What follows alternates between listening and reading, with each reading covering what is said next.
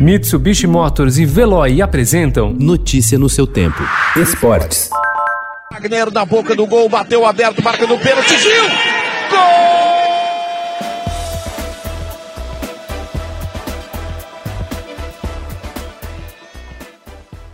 Tudo o que o Corinthians precisava ontem era de uma vitória. O time vinha de três jogos sem vencer, sem um treinador definido e com os jogadores pressionados pela torcida.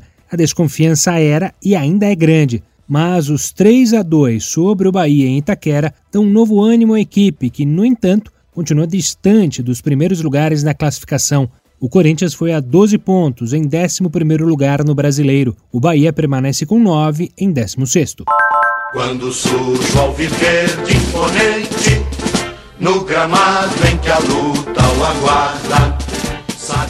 O Palmeiras apostou alto para enfrentar a altitude de mais de 3.600 metros de La Paz.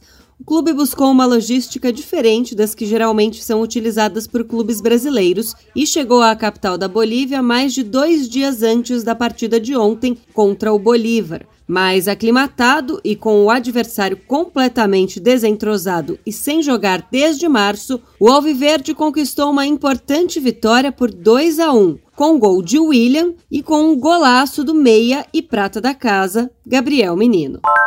O Palmeiras entrou em campo nos últimos jogos com um detalhe diferente da camisa. A mensagem do movimento Futebol Mais Livre, presente no uniforme, reforça a campanha do clube e de outros 11 participantes da Série A do Brasileirão para mudar o regime de direitos de transmissão, proposta que o presidente da equipe Alviverde, Maurício Gagliotti, defende com entusiasmo.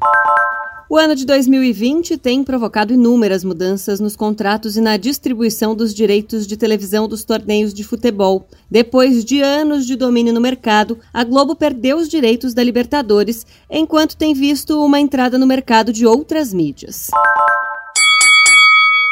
O boxe brasileiro está de volta ao cenário internacional. Até o fim do ano, a nobre arte nacional vai ter uma defesa de título mundial, a chance de uma nova conquista de cinturão, a disputa de uma cinta norte-americana e talvez uma eliminatória para alcançar o topo da carreira.